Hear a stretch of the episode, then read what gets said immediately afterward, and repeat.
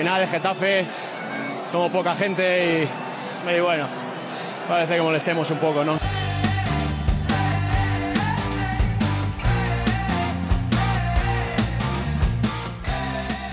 porque conmigo no se rinda nadie, el que se rinda pues lógicamente no puede estar. Hola, ¿qué tal? Bienvenidos todos y bienvenidas todas a Convencidos Azulones. Yo soy Diego de Visto en el Coli y conmigo está otra semana más mi compañero Borja Fernández. ¿Qué tal Borja? ¿Cómo estás? ¿Qué tal, Diego? Buenas, buenas noches y, o buenos días, buenas tardes cuando nos estén escuchando. Estamos grabando hoy, lunes por la noche y nada, pues comenzando semana.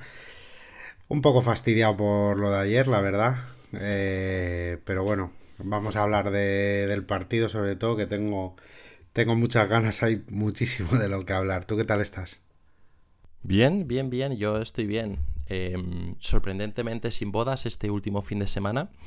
Y, y, te iba a decir que si, no sé, si querías co contarme algo o te he visto ya con muchas ganas de, hablar directamente de, del partido y quieres entrar ya a tope con eso. Es que ayer me mosqué bastante, la verdad. Mira que intento intento reflexionar y analizar desde un punto que no sea en el que el árbitro tenga que ver, pero es que ayer fue que fue un atraco con todas las letras, sobre todo la primera parte. De hecho, cualquiera que haya visto el partido completo verá, pudo ver la, la, vara de medir de la primera parte y de la segunda. Partidos totalmente distintos en su concepto y sobre todo en su, en su forma de arbitrar eh, por, el, por el árbitro y, y linieres y demás. Mm, me parece un atraco, sinceramente. No, es que no puedo decir otra cosa. Te, te, veo que vas a estar moderado, ¿no? Este, este episodio te lo vas sí. a tomar con calma, con un poco de distancia, con frialdad. Si llegamos a grabar ayer, mmm, nos, nos, cierran el podcast. O sea, no.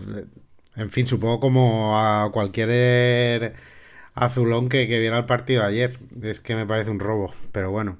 Eh, hay también muchas cosas que comentar, ¿eh? Futbolísticas y y del equipo, que algo también he comentado por, por Twitter, y no va a ser todo el árbitro, por supuesto, eh, que para mí influyó, como estoy comentando. Pero, pero bueno, ahí hay mucho que contar. Por, por suerte o por desgracia, para nosotros yo creo que más por suerte, me lo decía ayer un gran amigo, Javi Javi Calvo, que, que, el Getafe nos está dando mucho que hablar en sus partidos, que mucho gol a favor, mucho gol en contra, están pasando muchísimas cosas y no solo polémica. Eh, así que mucho mejor porque así tenemos, tenemos más que contar, desde luego. Eso sí, eso, eso hay que agradecérselo.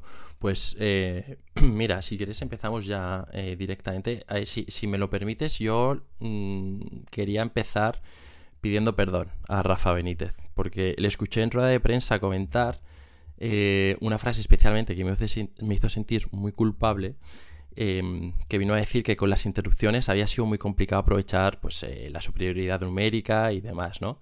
Entonces yo me sentí mal porque luego lo estaba pensando en frío y digo, es que me, me parece feo lo que hicimos, ¿sabes? Me, me, parece ciertamente feo que el Getafe eh, no le facilite la victoria al Celta cuando vamos a su, a su campo, ¿sabes? Que seamos tan poquito cortés, tan, tan mal educados.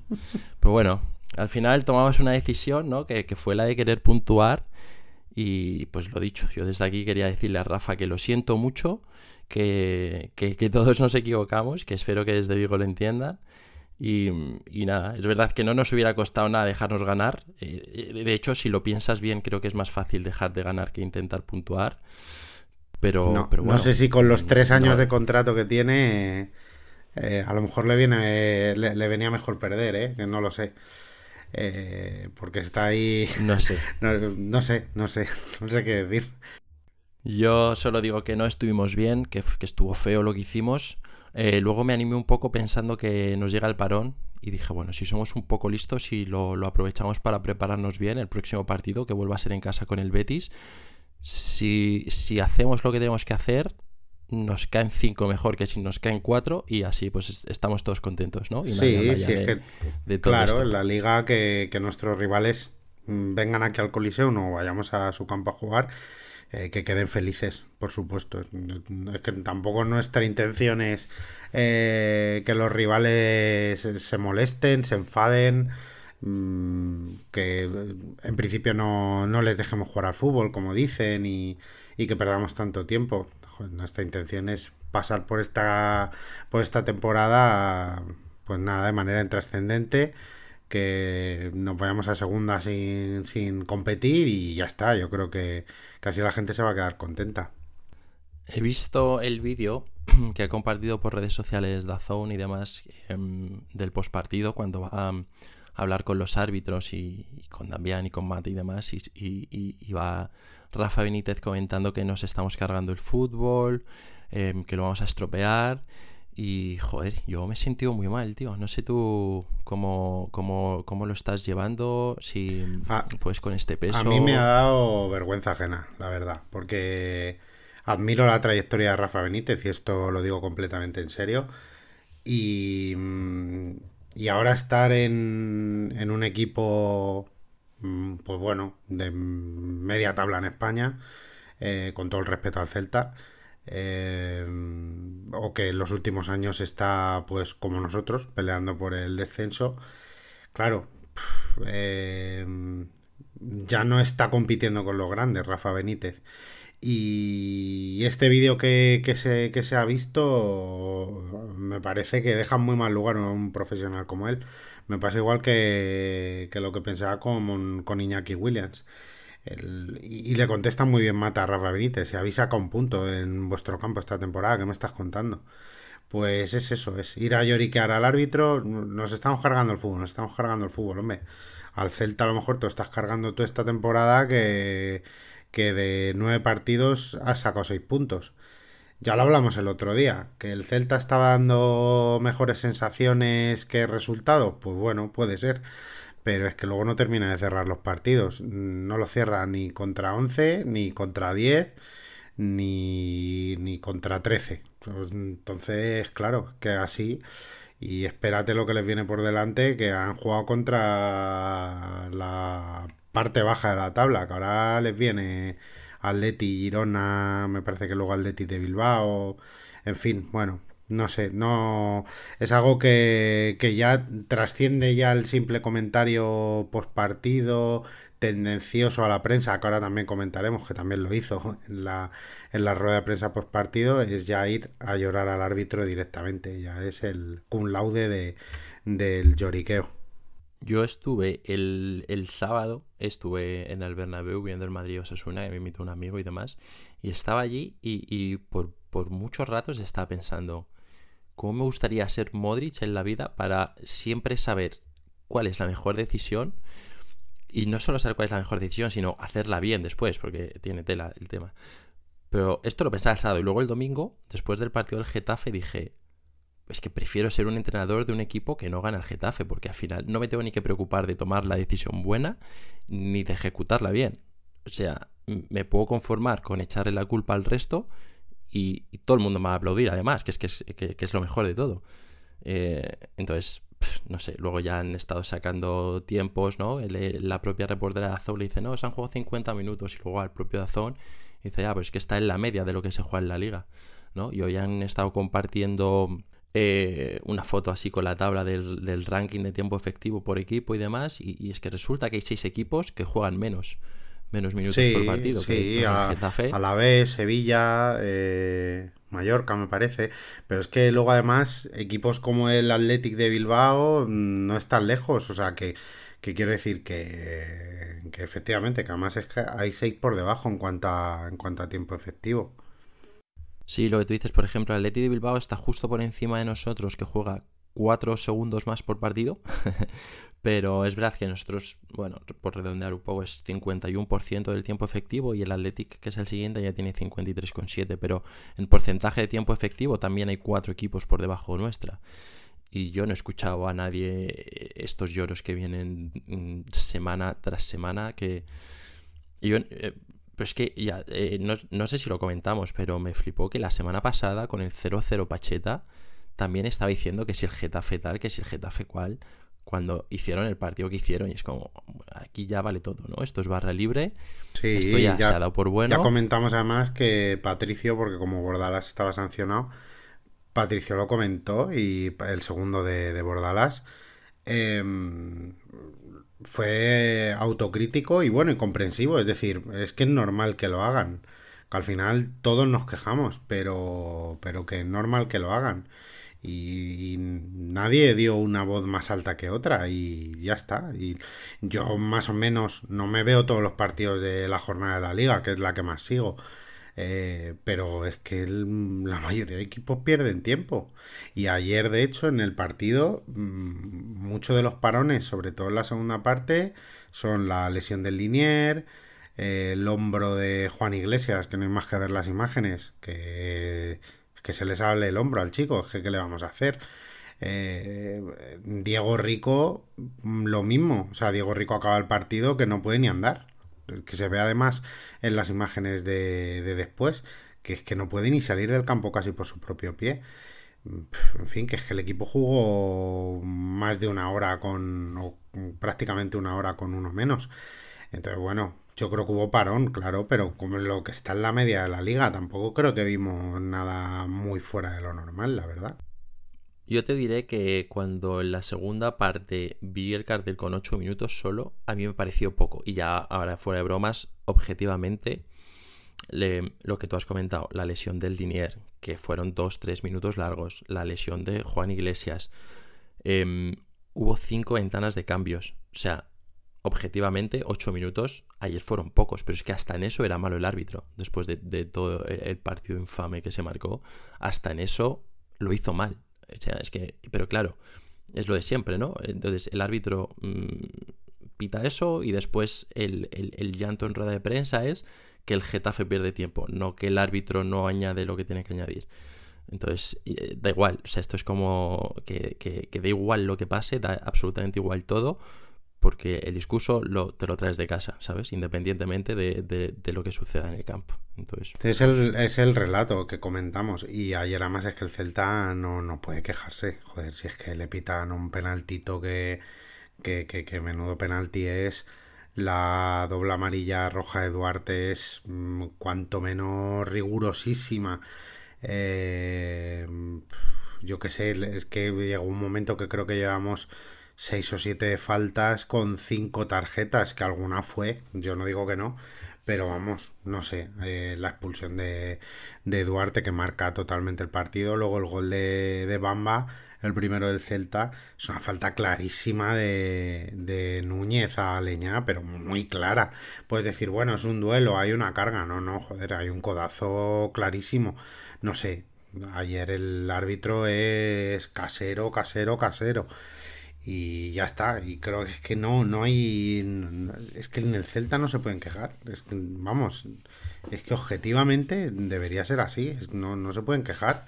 Si es que yo creo que ya esto tampoco se puede decir de bueno, sacaron un punto por el árbitro y tal, ¿no? Lo mismo no se hubieran ganado igualmente, pero. O se hubieran ganado. No igualmente que hubieran ganado, no lo sabemos, pero desde luego el árbitro marca, marca el partido, influye en él clarísimamente.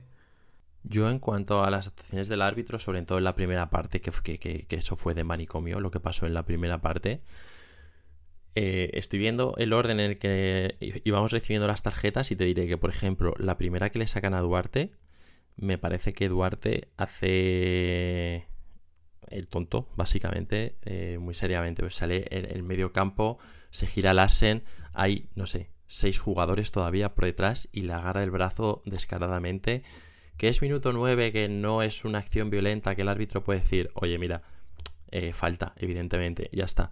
Sí, totalmente. Pero te saco una amarilla por una falta de, de, un poco de primo.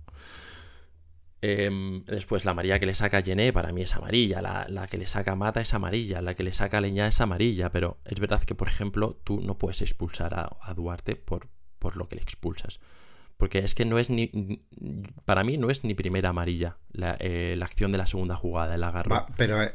pero, pero ya de segunda y cargarte un tío y, y, y, mandarle al vestuario a la media hora de partido por ese agarrón, de verdad, o sea, Es, incomprensible, lo mires por donde lo mires. Sí, es que además esas amarillas que comentas, que es verdad que, lo son, eh, clarísimamente, que también vienen marcadas de cómo va, de, cómo está transcurriendo el partido, claro.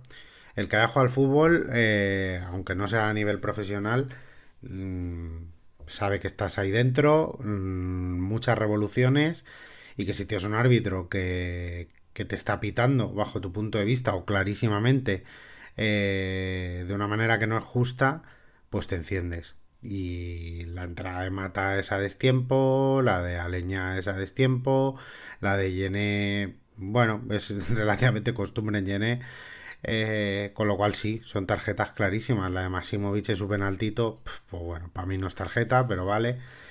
Y lo que... O sea, yo por ejemplo, eh, la, amarilla de, de Mata y la amarilla de Aleña ¿cuántas veces la han visto? Pues es que, o sea, esto de Mata no llegó a tiempo y arroyo al defensor, es que no es la primera ni la segunda vez este año. Y la de Aleñá tampoco. También Aleñá tiene un momento que Yaguaspa se enciende con él, porque le hace la típica que es que me saca de mis casillas, que llegas por detrás, llegas tarde a la presión, el jugador ha soltado el balón hace un rato y empujón. Es como, ¿em, empujón para qué? O sea, entonces, pero no sé. Y luego la María de Maxi, para mí, si pitas penalti, tienes que sacar amarilla. El problema es que pitas penalti por eso, por, una jugada que el jugador del Celta es que ni, siquiera se acerca al balón. Y, bueno, pues van ahí los dos al balón, ninguno de los dos le dan y, chocan ahí las botas. Y tú dices que es plantillazo y que es penalti. Bueno, eso es lo que yo no entiendo. Pero pues es verdad que para mí, quitando mm, la segunda amarilla Duarte, que probablemente sea la más gorda de todas, o sea, te quiero decir, tampoco creo que digas mm, el árbitro tal, ¿sabes? Para mí, ya te digo, es la expulsión y el penalti es lo más gordo, que evidentemente es lo que más te condiciona todo el partido, por supuesto, pero todo esto de siete amarillas con ocho faltas, tal, bueno, es que probablemente seis sí que eran de, tarjeta, o por lo menos para mí, ¿eh? Sí, bueno, yo también, a mí el, lo que comentaba, la falta de Núñez a Leña previa al primer gol del Celta me parece clarísima. Eh, fue una primera parte de locos, la verdad. Mm, porque en el primer minuto ya estamos por delante. Eh, y el partido es que se vuelve loco. Y que se vuelva loco mm, tiene mucha culpa el Getafe, también te lo digo. Eh, es una de cal y una de arena, porque yo veo al equipo que presiona muy alto, lo, he comentado en Twitter hoy. veo que, y lo dijo también Bordalas en rueda de prensa, tiene una idea de presionar muy alto, de ser atrevido, pero claro, si tú vas muy alto es que tiene que ir el equipo acompasado entero. No puedes tener a Maximovic y Gené mm, rompiendo el centro del campo, sobre todo por Gené, bajo mi punto de vista, eh, y luego una defensa, sobre todo los centrales, que no sean expeditivos, que no se anticipen, que no ganen duelos. Claro, si te saltan tu línea de presión y el balón le llega al Arsen y no eres capaz de que no se dé la vuelta, de anticiparle, de ganar un duelo aéreo, es que estás expuesto. Es que es imposible, así es imposible.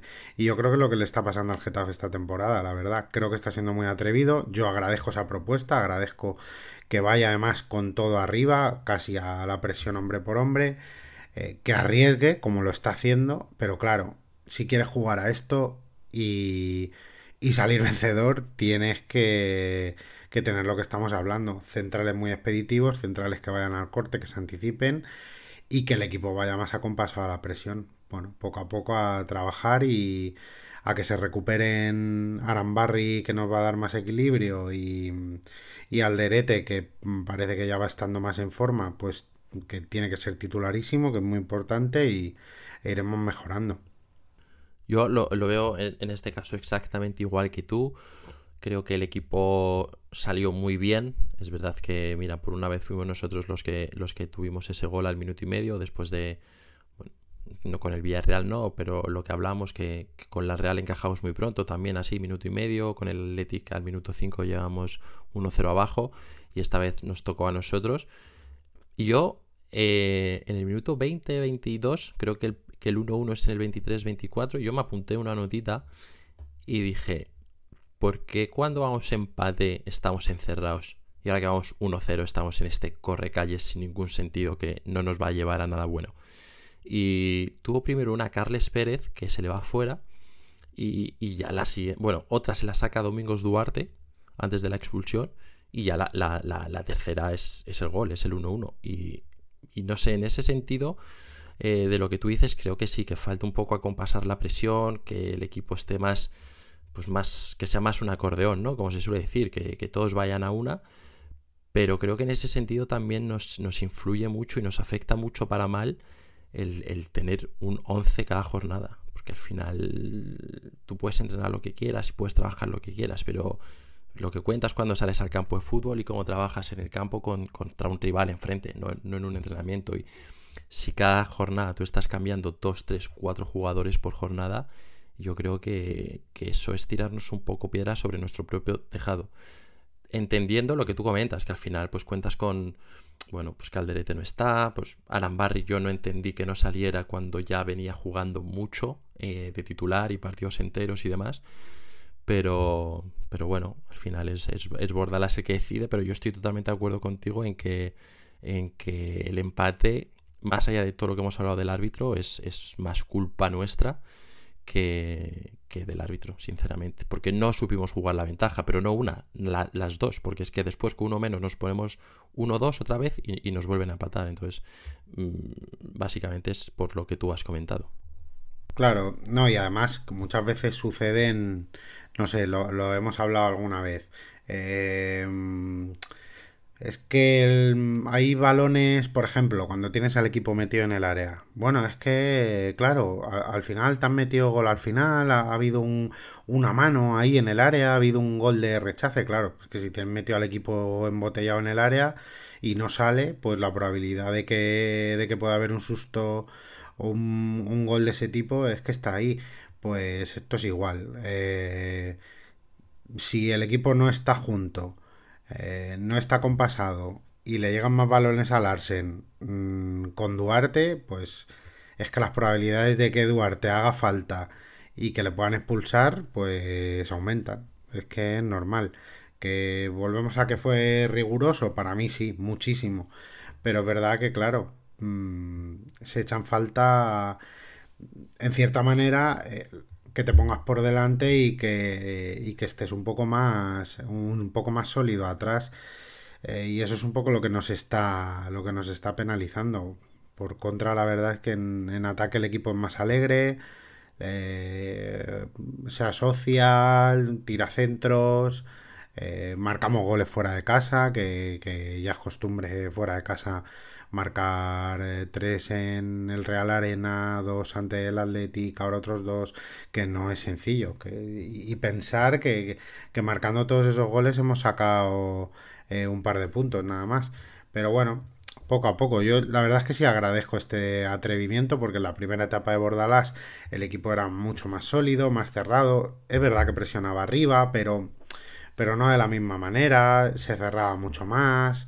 Eh, en ataque generábamos mucho, pero no, tanto de, esta manera. Creo que ahora el equipo es un poquito más alegre, bajo mi punto de vista. Eh, también con los, con los jugadores y los, perfiles de jugadores que tiene. Pero bueno, poco a poco. Yo espero que el equipo vaya, vaya evolucionando y que, que poco a poco vayamos dando una sensación más de, de un poquito más de solidez. Sí, o sea, por, por, por, por, comentar lo que tú decías ahora, evidentemente el equipo es mucho más vistoso que en la otra época de Bordalás, infinitamente más vistoso que en los últimos años con Quique, con Mitchell y demás, pero sí, yo creo que en este partido en concreto, evidentemente el listón que marcó el árbitro condicionó mucho al equipo en el sentido de lo que tú comentabas, que cuando tú vas a la presión y quieres llevar la presión muy arriba, en el momento en el que te pasa la primera línea o la segunda incluso, y tú tienes que recular muy rápido, y eso en condiciones normales lo cortarías con una falta y cortas la contra y ya está, eh, sabes que eso no te lo puedes permitir con el listón que ha marcado el árbitro.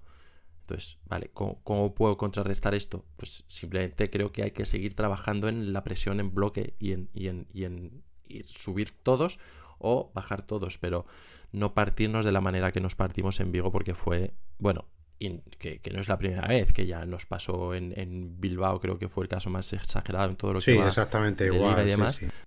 Pero, pero es eso, es el equipo se parte, porque el equipo quiere subir mucho, pero no sube entero. Entonces, en cuanto te pillan entre líneas, eh, pues, pues ahí sufres, pues ahí sufres. Pero, pero es que además, yo también lo pensaba y digo, nos, el, centro del campo lo tenemos perdido completamente. Pero es que si lo piensas, es que en el centro del campo tienes a Mata, que no, no es un jugador de banda, tienes a Yene, que no es un medio centro, y tienes a Leña en banda derecha, que no es un banda derecha.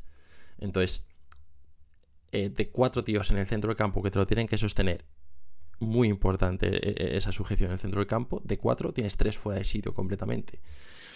Entonces, pues también son las cosas de Bordalás, que yo voy a la guerra con él y que si Bordalás dice que es así como se gana, es, es así como se gana, pero creo que evidentemente es una cosa que, que, te influye. O sea, o por lo menos ya te digo yo, es lo que percibo, jugadores fuera de puesto. Habrá que ir viendo cómo evoluciona el equipo y a ver si cuando, como lo que comentamos, que Arambarri esté otra vez, que esté Milla también de vuelta, que esté Alderete, eh, bueno, en fin, que, que Greenwood esté mm, todavía mejor físicamente, que aún se le ve que, le falta, pero que, poco a poco va cogiendo tono, pues bueno, eh, que vayamos viendo evolución en el equipo y, y a ver si presionamos un poquito más, más conjuntos, porque al final, por ejemplo, en la segunda parte ocurre lo que tiene que ocurrir. O sea, al final es, lo que yo creo preveíamos todos en el descanso.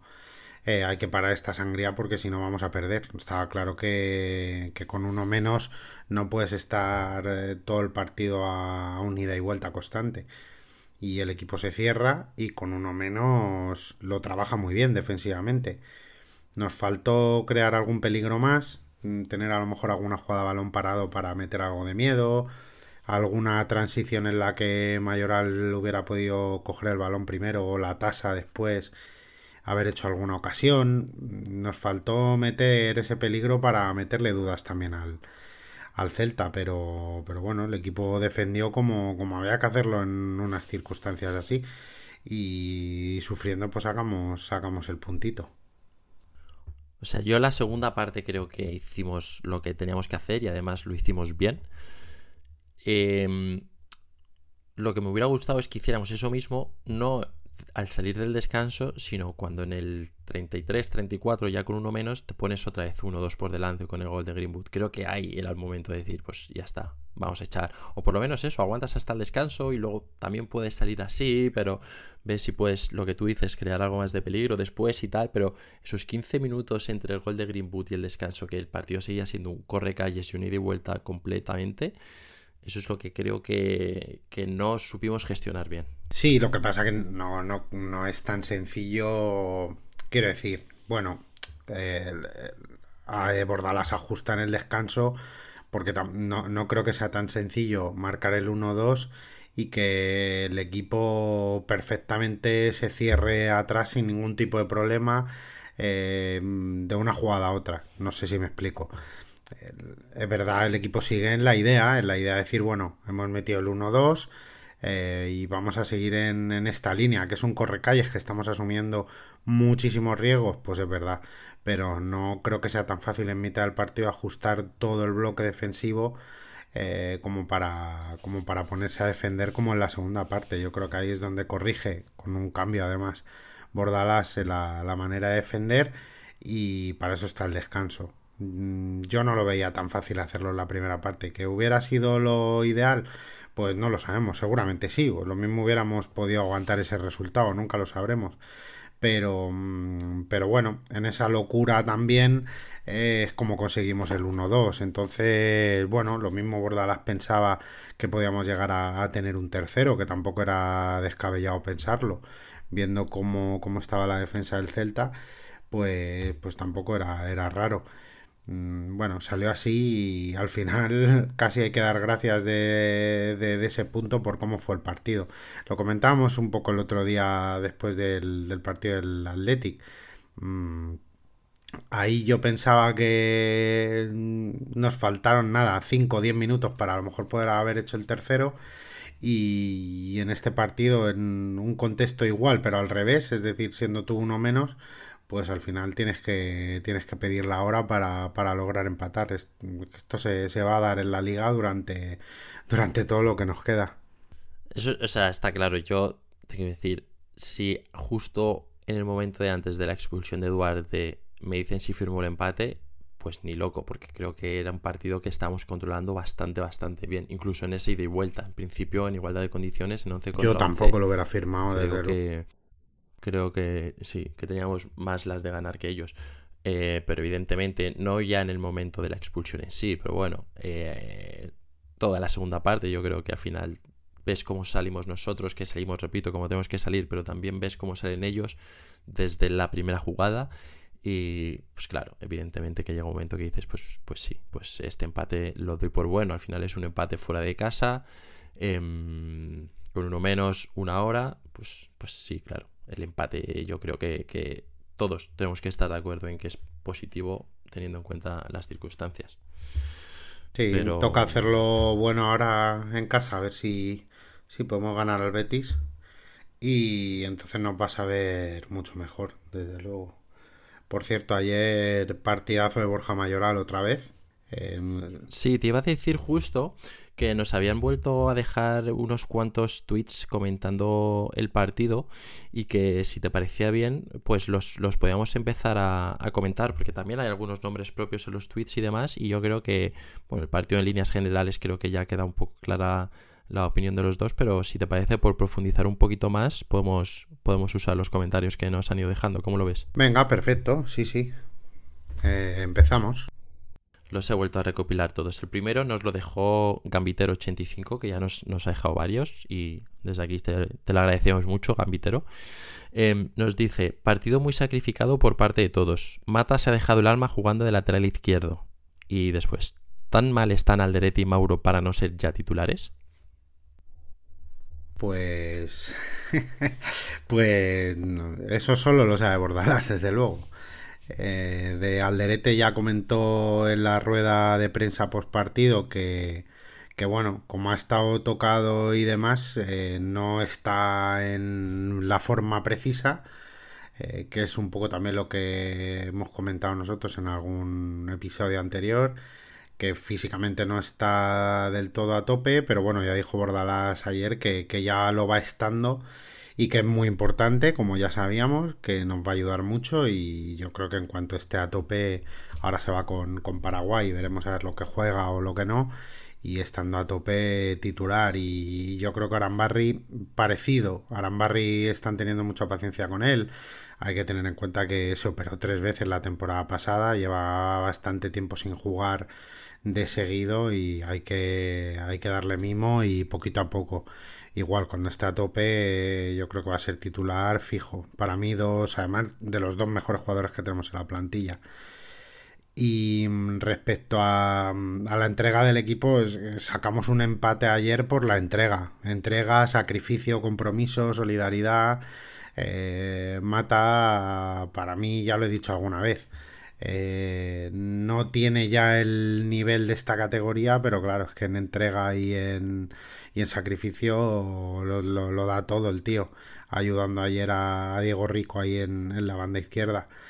Mm, y es que eso es lo que nos hizo sacar un punto, la verdad, no sé, no sé tú cómo lo ves.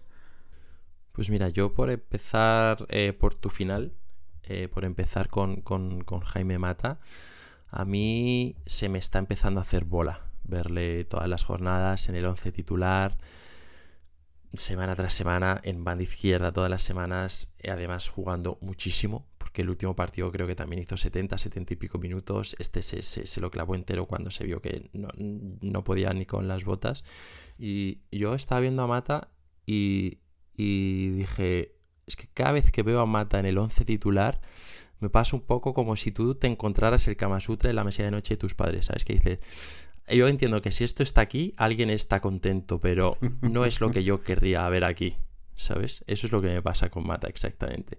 Que no, no, o sea, no. yo entiendo el, sacrificio, la entrega, eh, pero es que ni siquiera tiene físico para sacrificio y entrega. ayer está Diego Rico tirado en el suelo eh, llorando con el gemelo que lo, que, lo tenía en, el abdomen prácticamente. Y, Mata estaba en plan, ya si, si te estoy viendo, pero es que no, no puedo dar un, paso más.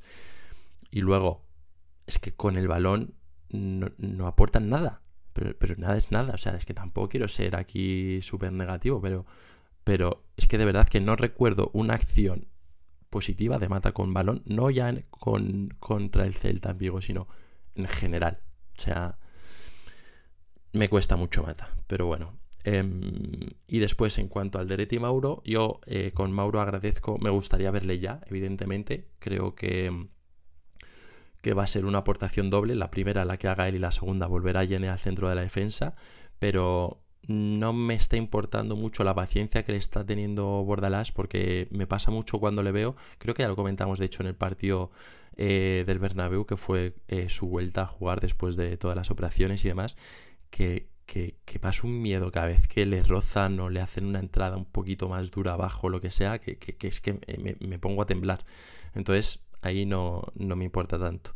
Y en cuanto al derete, yo entiendo que pueda no tener toda la forma porque no la ha cogido, porque al final acabó la pretemporada como la acabó, ya hemos comentado mal, él se retiró del último partido, no ha terminado de coger ritmo y tal. Es que a, medio gas es el mejor, ¿eh? Es que hasta medio gas es el mejor de la defensa. Es que es lo que te iba a decir, que cuando sale y, ves lo que aporta y la seguridad que da en defensa y los balones que saca con, la superioridad que, que los saca, yo digo, ah, es que para mí yo hago como una comparación, ¿no? Y digo, vale, puedo, tener a, Gastón o a Duarte, que es como, para mí es como, bueno, puedo sacar a Gastón o Duarte, que tengo un, Ibiza totalmente equipado, ¿no? O, un SEAT totalmente equipado, o el coche tal, o puedo tener al Dereta medio gas, que es como el equipamiento base de un, Mercedes o de un BMW, o llámalo como quieras, ¿no? Entonces es como, es que sácale a medio gas, tío. Si es que siempre y cuando no haya un riesgo de lesión, que simplemente le falte un poco de fondo, de forma o de lo que sea, sácale. Si es que te va a aportar mucho más que cualquier otro, porque es que al final es el mejor con mucha diferencia. Claro, pero yo creo que ese riesgo de lesión ha estado ahí hasta ahora, ¿sabes? Por eso yo creo que no, no ha jugado más, porque aparte de no estar en forma, al final si no estás en forma, el riesgo de lesión también también aumenta. Entonces yo creo que ha, estado ahí el problema.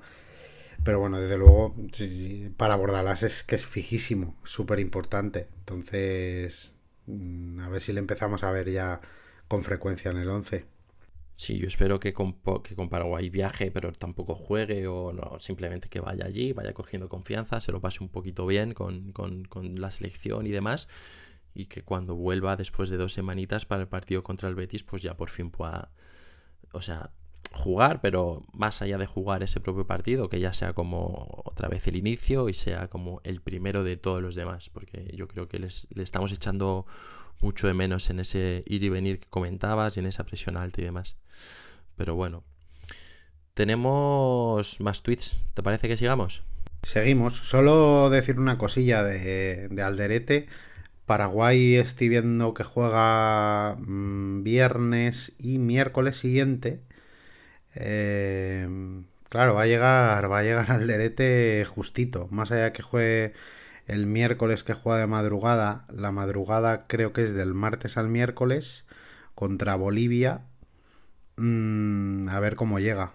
A ver, llegará entiendo el jueves, partido el sábado. Bueno, va a tener ahí un, un día de entrenamiento, día, día y medio. A ver, a ver qué tal llega. A ver si puede llegar listo para, poder jugar. Pues veremos. En estos casos es verdad que nunca sabes qué es mejor, ¿no? Si que no juegue o que juegue. Porque que no juegue dices, bueno, llega descansado, pero si juega un poquito, unos minutos, aunque sea cada partido, o que juegue, lo perfecto sería que jugar el primero, pero el segundo no, pero que le sirva para seguir cogiendo ese ritmo ir entonándose poco a poco. Pero, pero bueno, es lo que tú dices, si juega el miércoles de madrugada, veremos a ver cómo, cómo llega para, el sábado contra el Betis. En fin, em, mira, el siguiente tweet era de Pablo, de Pau17GC, que eh, nos comentaba que habláramos sobre el nivel de Diego Rico y el tremendo partidazo que se marcó en Vigo. Otro más, ¿no? O sea, otra raya más para el Tigre. Otro más. Desde que vino. Desde que vino va de. No sé si de sobresaliente en sobresaliente, pero de notable en notable fijo. Mm, totalmente. Desde el primer partido que jugó, ¿eh? que parece, ya lo decíamos, parece que lleva aquí tres o cuatro temporadas. Perfil totalmente de Bordalás, eh, muy sólido, eh, en ataque otra asistencia más, eh, con la pierna derecha y quizá no con tanta intención como las anteriores, pero otra asistencia más. Defensivamente también, bueno, bastante seguro recibió bastantes faltas. Porque bueno, no, es el típico lateral además que te llegue el balón y pum, pelotazo para arriba. Me la quito de en medio, me desentiendo. No, es un jugador con, con criterio, que le gusta salir jugado también, que, que lo hace bien. Yo estoy encantado, a mí me está pareciendo un fichajazo que está rindiendo súper bien y es que en un equipo es necesario tener laterales naturales propios de esa posición y, con ese oficio, esa categoría, en fin, vamos, fichajazo Diego Rico lo, lo está haciendo genial. Para mí lo, lo, lo, que más me gusta de él es em, que aporta a un nivel muy alto, tanto atrás como delante, porque atrás es un lateral bastante, bastante seguro, tiene muy buen juego aéreo, sabe cuándo tiene que salir, sabe cuándo tiene que tapar. Eh, y, me está gustando mucho ahí, en esa línea defensiva que, bueno, quizás entre todas las rotaciones que estamos viendo em, entre los centrales y demás, creo que, que, él está haciendo mucho bien ahí.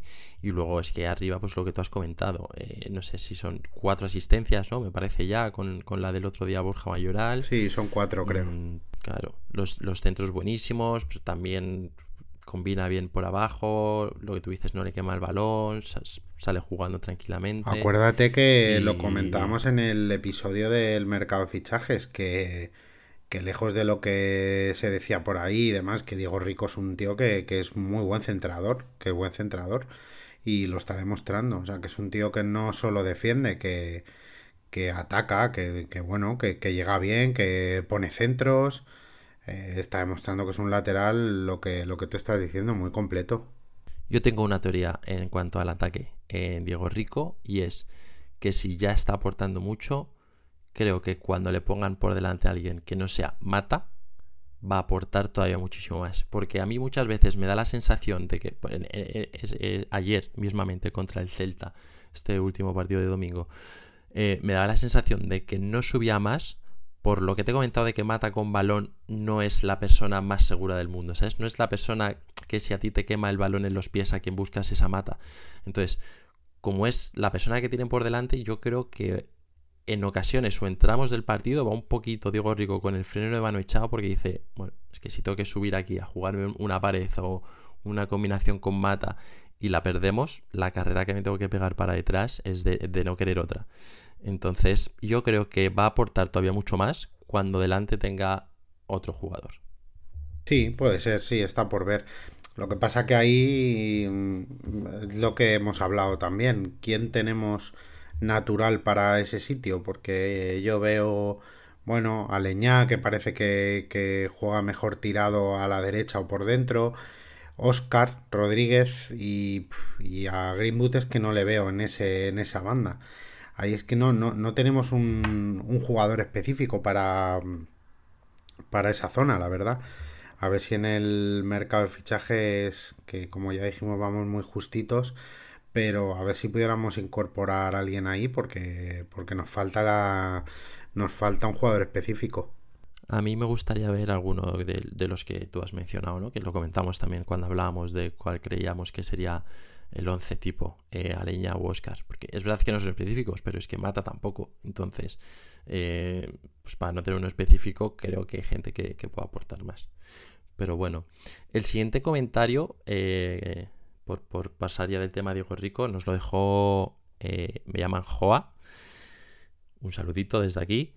Y su pregunta, comentario es, es concisa, es, es, es, va, es, es directa. Es el hombro de Iglesias.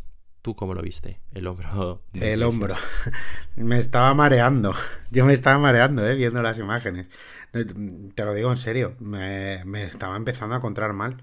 Porque. Mm, secuencia tras secuencia intentando ahí colocárselo con la valla. Eh, Oyola, el médico, ahí tirado por los suelos intentando colocárselo, luego entre tres, luego...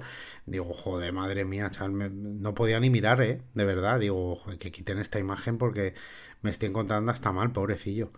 Em, una pena porque además él se, que, se veía que quería seguir, que quería continuar. Y, claro, por otro lado decías, joder, que estamos con, dos menos si, si Iglesias no está en el campo. Pero bueno, pobrecillo, yo le veía más, casi más, más ansioso por, por salir a, jugar que, por el propio dolor que, te debe causar que se te disloque, se te salga el hombro, que, nunca me ocurrió y, y debe doler de narices. Pero, pero madre mía. Yo creo que al final luego se ve una imagen que ya va andando como más normal. Entiendo que luego se lo colocaron, se lo lograron colocar. Y hoy creo que en Dazón ha habido, ha tenido como una pequeña entrevista en la que ha contado un poco la, experiencia. Y no he escuchado, no sé si se lo colocaron ahí mismo, creo que sí. Pero, pero bueno, joder, el hombro de Iglesias. No sé si se lo llegan a colocar ahí o no. Él, de todos modos, eh, en, estas declaraciones que tú comentabas, eh, él sí que dice que, lo que siente es que el hombro no está en su sitio, pero que tampoco estaba sufriendo un dolor exagerado. Eh, yo creo que es porque lo estamos sufriendo tú y yo en casa, porque yo también lo pasé fatal. o sea, un malestar, una sensación súper desagradable. Pero fue curioso porque al principio empecé así, ¿no? En plan, joder, pobrecillo, qué dolor, me, está poniendo mal cuerpo y demás.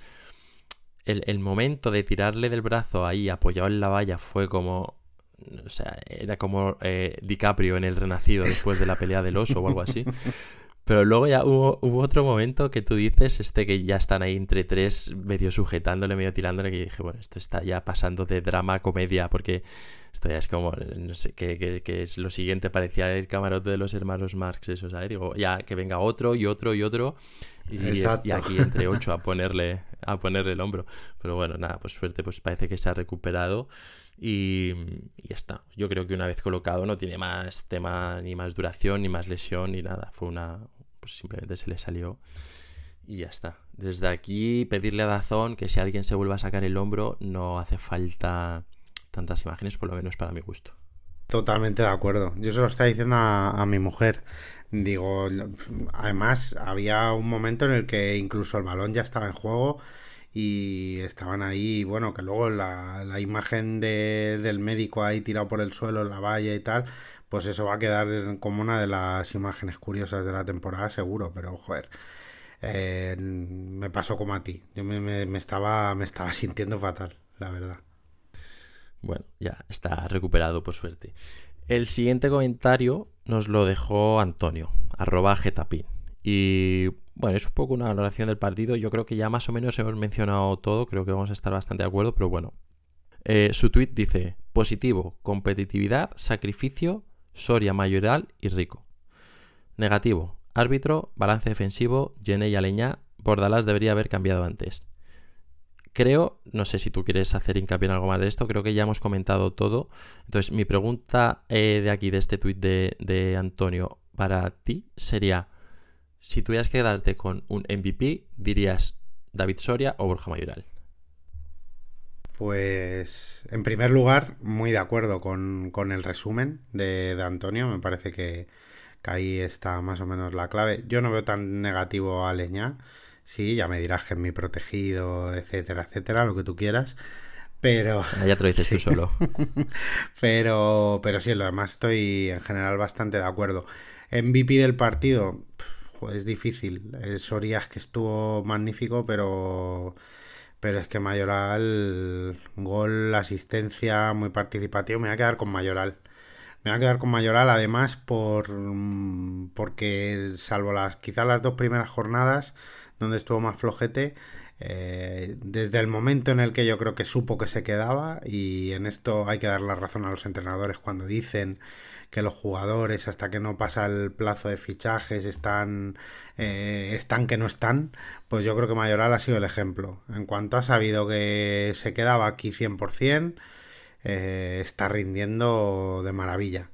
Así que me quedo con Mayoral. Creo que, que estuvo estupendo. Que, creo que el, el primer gol, el pase está bien, pero es que lo, lo hace el todo Y el segundo, pues es que prácticamente igual. Se la deja a Greenwood casi casi para empujarla. Y si no era, había penalti a mata, por cierto. Pero vamos, es que hace un jugadón también. Así que me quedo con Mayoral, sí, me quedo con Mayoral. Pues mira, vamos a coincidir en esta. Yo también me quedaría con, con Borja Mayoral.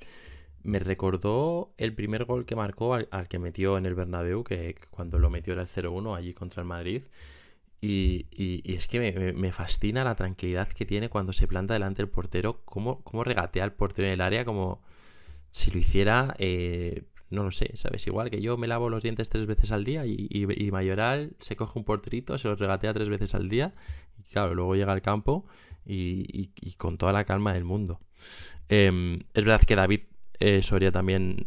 ¿Ibas a decir? Sí, no, no, te iba a decir que, tiene el gol en la sangre. Es que es un tío que tiene gol y cuando hay un goleador así, eh, es que te, va a marcar este tipo de goles porque, porque es que se le caen. Es un goleador y punto. Y ya está. Y puede tener mejores rachas, peores, puede estar más o menos en forma, pero, pero es que este chico tiene gol y no hay más. Te iba a preguntar, ¿tú has visto las pelis de Creed? No, no, no, no las he visto, no. Pues es que te iba a decir que para mí Mayoral se le está poniendo un poquito cara de Creed y evidentemente Bordalás eh, pues es, su Rocky Balboa, ¿no? Bueno, te, he mentido, he visto, la primera sí la vi. Y la vi en un, en un vuelo, precisamente. En un vuelo, no recuerdo ahora bien a dónde. Eh, no sé si fue, fue yendo a Japón, no me acuerdo. Pero, mm, pero sí, la primera sí la he visto. La he visto en un avión. Sí, sí, me acuerdo. El resto, ¿cuántas hay? ¿Tres? ¿Dos? ¿Tres? Eh, hay tres, ¿no? Pero, sin, pero la, tercera se la podrían haber ahorrado. Pero yo te iba a decir que, es que a, Mayoral se le está poniendo cara de Creed, que, llega, bueno, la peli Creed llega ahí a Rocky, ¿no? Y, le pide que le entrene y demás, y Rocky al principio no quiere, no está muy seguro, porque le ve el talento, pero le ve un poco sobrado, no le gusta la actitud, y, yo creo que esa etapa del principio de la peli es la que tuvo Bordelas con Mayoral los últimos partidos de la temporada pasada. Em, pero bueno, después, eh, bueno, en la peli Rocky habla un poquito más con Creed y le conoce un poco más y lo que digo, le ve el talento, ya tiene algún triunfo ahí en el palmarés y dice, bueno, pues voy a trabajar con él y cambiándole un poco la actitud y sobre todo el sacrificio, yo creo que podemos hacer algo. Y, es que creo que es lo que está haciendo Bordalás con Mayoral, macho. O sea, yo creo que, que, que es que le veo igual, que sí, que tiene talento, que ya sabe lo que es ganar y demás, pero no tenía como la actitud a lo mejor correcta en cuanto a sacrificio, en cuanto a trabajo, en cuanto a defensa y demás. Y, es que cada vez es más completo, porque es que es lo que tú dices, el gol que es un golazo, la asistencia que, es tres cuartos del gol, pues que bajaba, defendía, te aguantaba balones de espalda, mm, eh, deja salir al equipo, cuando sale en el minuto 70 sale reventado de todo lo que había corrido. Y, creo que, puede hacer muy buen año. ¿eh? No sé si llegamos a decir cifra de goles en el podcast o lo dijimos un poco más por privado. Yo dije, creo recordar 10-12 y, bueno, mm, no lleva mal ritmo, ¿eh? No sé si lo dijimos, sí, en el podcast o, por privado, no me acuerdo. Eh, no lleva mal ritmo, desde luego. Yo, a mí me suena que, que sí comenté que hacía más de 10 seguro y los va a hacer. Y es que está, están enamorados, Bordalás y, Mayoral. es que Mayoral está convencido, nunca mejor dicho. Está convencidísimo y lo está dando todo. Y Bordalás encantado, por supuestísimo. Así que al final es. Me ha gustado el símil que, que has comentado, porque es verdad que tiene que tiene como el mismo origen, e-, esos precedentes están ahí, eh, parecía que Bordalás pidió la salida mayoral a principio de verano y al final se han entendido y, está rindiendo a las mil maravillas y va a seguir haciendo goles porque porque a este nivel y con lo que está generando el equipo va a sobrepasarla si, si no tiene lesiones y demás va a sobrepasar los dos dígitos seguro, vamos. O sea, más de 10 goles, estoy convencido. Y además, como está trabajando los penaltis, pues bueno, mientras no está Unal y demás, seguro que algún penalti si hay lo, lo tirará él y esperemos que lo transforme. Así que nada, eh, Mayoral a tope, lo necesitamos, necesitamos sus goles. Yo sí, en este caso estoy igual de convencido que tú de que, de que esos 10 goles los va a pasar muy sobradamente. Em, en fin, tenemos, tenemos más tweets. Just Football nos ha dejado otro que nos decía, para mí el Celta hizo un buen partido, tuvieron 20 ocasiones y su rival acabó con los gemelos en el cogote. Que Benítez señale lo de las pérdidas de tiempo en lugar de destacar el trabajo de su equipo me parece poco inteligente, y menos con un arbitraje tan casero. Y bueno, a raíz de este comentario, eh, arroba MTO Getafe le contesta un poco al hilo. Sí, hemos llegado a un punto de tontería insoportable. El Celta jugó muy bien y peleó mucho, pero su entrenador habla del tiempo efectivo. Bueno, yo creo que de esto de Benítez ya lo hemos comentado un poco. No sé si quieres añadir algo más o. Sí, a ver, estoy de acuerdo. El, Celta no hizo un mal partido, ¿eh? estoy de acuerdo. Eh, el Celta al final es lo que tiene. Maneja muy bien las transiciones. Eh, se asocia bien, ataca muy bien. Ahora con Bamba eh, tiene bastante presencia en Manda. Larsen está empezando también a coger protagonismo. Es verdad que Aspas no está y no marca y no es el de siempre. Pero a mí es cierto que me gustó el Celta. Y Benítez luego apenas habló de. Habló un poco del cambio táctico a cuatro defensas en lugar de cinco. y poco más. Se centró, y estoy de acuerdo, se centró en en quejarse de, de las pérdidas de tiempo, el tiempo efectivo. Eh, le comentó luego a la prensa que es que estas cosas la tienen que contar los periodistas porque es que si no ellos eh, suenan como que se están quejando. En fin, bueno, lo de siempre, el relato y, a utilizar a la prensa para quejarse.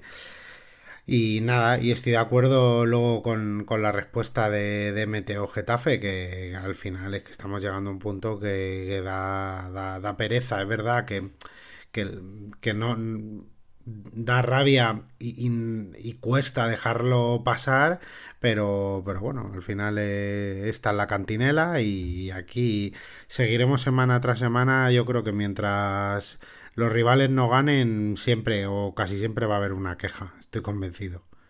Es tremendo que, bueno, ya hizo eh, Joa el vídeo, ¿no? Que en la entrevista, primera entrevista post partido, todavía antes de rueda de prensa y todo, que le, o sea, la pregunta viene a ser, bueno, 2-2, ¿qué valoración haces? Y sí, bueno, 2-2, pero es que ¿cuánto tiempo hemos jugado, no? Y yo digo, pero este, tío, es eh, eh, típico que estás, haces un examen ¿no? Y necesitas un 8 y sacas un 5 y te dicen, bueno, ¿un 5 qué? Y tú dices, ya, pues que ¿cuánto tiempo he tenido para estudiar? ¿no? Y es como, sí, sí, pero del 5, ¿qué me cuentas, sabes? cuatro segundos eh, tardó Benítez ¿eh? en decirlo, que, lo cuenta muy bien Joa y cuatro, cuatro, minutos, o sea, cuatro segundos para, para, para soltar eso. Venía con el, con el mensaje totalmente predefinido ahí en la cabeza. Eh, sí, o sea, es que fue, fue, fue de locos. Pero bueno, es que, bueno, yo creo que ya lo, hemos comentado. Es verdad que pues, también lo que tú dices, que es el relato, ya, ya es un poco aburrido. Pero bueno, em, en fin, si te parece, pasamos. Tenemos un último, un último tweet que nos dejó Getafense en 1965 que dice el Getafe hizo lo que tenía que hacer, aguantar el chaparrón con 10 en la segunda parte. Como dijo Soria, no hacemos nada diferente a los demás. Arrasati y Williams abrieron la veda y Benítez se ha apuntado a la cacería. Lo peor es que han conseguido condicionar los arbitrajes. Bueno, en este sentido yo estoy totalmente de acuerdo, en, sobre todo en, este último punto, ¿no? De que el árbitro, evidentemente, ya venía desquiciado. Como o sea, lo dijo Soria, creo que además fue desquiciado la, palabra que, que usó y si no, pues la digo yo porque es como le vi y, creo que evidentemente eh, es un condicionamiento importante ya prepartido. Eh, entonces, pues, pues bueno, que el Getafe hizo lo que tenía que hacer, sí, que el relato este de las pérdidas de tiempo y demás nos está condicionando, evidentemente. No sé cómo lo ves tú. Pues exactamente igual. De hecho, él luego responde a su propio tweet diciendo, ah, me olvidaba de Xavi eh, esto se va a hacer duro, espero que el equipo no se descentre. Bueno, yo creo que el equipo no se va, no se va a descentrar, pero, pero es verdad lo que dice. Al final comparas y ver los partidos y las tarjetas amarillas del Getafe mm, claramente y objetivamente es que son más baratas que las de sus rivales. Es así. Al final creo que ya estamos en el ranking como el equipo con más faltas, más amarillas, más rojas, el tercero o cuarto con más penaltis pitados en contra, en fin. Bueno, no sé, no me parece que ni que el equipo sea tan violento, por decirlo así, ni tan agresivo como para, como para liderar todos estos rankings. Y es que está claro que, como nos pasó en la primera etapa, el, relato eh, hace que los árbitros mm, vayan un poco, no sé si premeditado de más, pero, pero está claro que les influye. Es que se ve, se ve claramente se ve desde el principio eh, en cuánto tardan en sacar la primera tarjeta, en lo que van pitando, en fin. Pero bueno, hay, hay pocos árbitros que, no, que no se arrugan ante esto. Pero bueno, es lo que nos toca. El equipo yo creo que no se va a descentrar, va a seguir haciendo lo suyo. Em, ayer se ve el equipo a pesar del, del penalti, del gol en contra, de la tarjeta roja, se repone, hace el 1-2, en fin. Eh, bueno, mm, yo creo que el equipo no se va a descentrar, que tiene muy claro. Yo creo que hay algo que Bordalas hace también muy bien, que es convencer del plan, eh, convencer de a dónde hay que ir y cómo hay que ir, y ahí el equipo lo va a seguir a pie juntillas. Y, y en ese sentido no, no, no me preocupa, no me preocupa. No, a mí que, el equipo se descentre tampoco. Pero mira, ahora que mientras estabas comentando esto y, haciendo mención al tema de, del condicionamiento de los árbitros y demás, está buscando porque me sonaba que hoy, em, lunes, que esto lo grabamos los lunes, eh, alguien lo había puesto por Twitter y Tena, que es eh, arroba tenaft-bajo, eh, había hecho la cuenta y ponía que a los 19 equipos restantes de la liga le sacan una tarjeta, ya sea amarilla o roja, cada 5,14 faltas y al Getafe cada 3,86. Es tremendo, es que es tremendo. Una, una falta y pico. Claro, entonces, eh, lo que tú decías, líder en todas las categorías. Pues sí, claro, si te pitan, y, y digo, te pitan, no haces, si te pitan más faltas que a nadie, y tienes las amarillas más baratas de la liga, pues, pues, claro que te pones el primero en ranking de amarillas, de rojas y, de naranjas, si hay, ¿sabes? Pero, pero bueno, yo estoy contigo, creo que Bordalas en eso es, es, un maestro, es experto en que el equipo eh, vaya una y reme todos juntos y tengan claro el mensaje y luchen por él. Y no creo que vaya a llegar a, influir, más allá de lo deportivo, como hemos hablado, que, pues, que ha influido con el Celta o demás, pero, pero no, no creo que mentalmente, sinceramente. Al final es que lo fácil es lo que están haciendo los rivales. Es cuando no estoy de acuerdo, cuando no he ganado. Eh, siempre, además, polémica arbitral casi siempre va a haber. Y al final, desde un prisma eh, concreto, siempre vas a tener algo a lo que agarrarte. Y esto es lo que están diciendo los rivales del Getafe. Benítez, Arrasate, William, Xavi, eh, etcétera, etcétera. Pero bueno, es lo que hay. Yo creo que el, el equipo tiene que intentar abstraerse de eso, eh, hacer su fútbol y ya está. Intentar que esto no, no le influya, que no es fácil, pero, pero no queda otra. Mm, eh, esto está en relación con el San Benito de Bordalas que hemos comentado alguna vez. Es que no se lo va a quitar. Sinceramente es que no, no, no, no se lo va a quitar. No creo que se lo quite nunca y no le queda más que intentar convivir con ello lo, lo mejor posible. Yo creo que, que seguiremos funcionando muy bien como estamos hasta ahora. Al final pues, ya son nueve jornadas, décimo primeros, un puesto bastante tranquilo. Y, nada, em, seguiremos, seguiremos comentando lo que pase. Te iba a comentar que el próximo partido es con el Betis, pero no es este fin de semana en el que, bueno, en el de la semana que la gente esté escuchando esto, del, del fin del 14 y el 15, será el siguiente. Pero aunque no vayamos a tener partido este fin de semana, tendremos algo tenemos que hacer, ¿no? Algo tenemos que hacer. Yo creo que sí, pensaremos algo y le pediremos a la gente que nos eche una mano, que nos deje algunos comentarios o preguntas. Intentaremos eh, seguir teniendo ahí esa semana también episodio para que, eh, bueno, intentaremos que la gente no eche tanto de menos al Getafe como, como si no hubiera nada. Sí, podemos hacer algo con, con preguntas de la gente o, alguna encuesta que, que, podamos hacer, no sé, le damos, le damos una vuelta y hacemos, aunque sea un capítulo más cortito, que, yo creo que, tampoco estaría mal, que ya nos estamos yendo a, capítulos de una hora o más, eh, pues bueno, algo, algo pensaremos, pero, pero habrá, confirmamos que, habrá, habrá capítulo la semana que viene también. pues eso seguro, capítulo seguro. Intentaremos que, que quede lo mejor posible. Oye, Borja, pues no sé, si quieres añadir algo más, yo creo que ha quedado bastante completito, una semana más el, episodio de esta jornada y no sé si tienes algo más que, que comentar o no. Nada, que me da rabia no que no haya Getafe este fin de porque bueno, el tirón de España veré, eh, quizá vea, seguramente vea los partidos, si no son al completo intentaré verlos, pero bueno, luego es verdad que también se coge con ganas la, la vuelta de la liga. Y, y, bueno, nos vamos a este parón con un punto que no está mal. Y a ver qué tal la vuelta. Que no haya lesionados y a tope contra el Betis. Eso es, pues, pues también lo, lo comentaremos, por supuesto, eh, en cuanto tengamos ese partido, que esperemos que esa victoria, que al final con la tontería ha sido un empate con el Celta, un empate con el Villarreal, un empate con el Athletic, una derrota con la Real y ya son, son cuatro jornadas. Eh, toca ganar, ganar, toca ganar ya al siguiente. Eh, esperemos que en la vuelta al Coliseum pues nos llevemos los tres puntitos. Un placer, otra semana más, Borja, te lo digo todas, pero, pero es que es, es, la verdad. Es un gusto hablar contigo todas las semanas, un ratito sobre el Getafe. Hablamos la semana que viene. El placer es mío, Diego. Esto es fútbol, papá. Un abrazote. un abrazo grande, chao.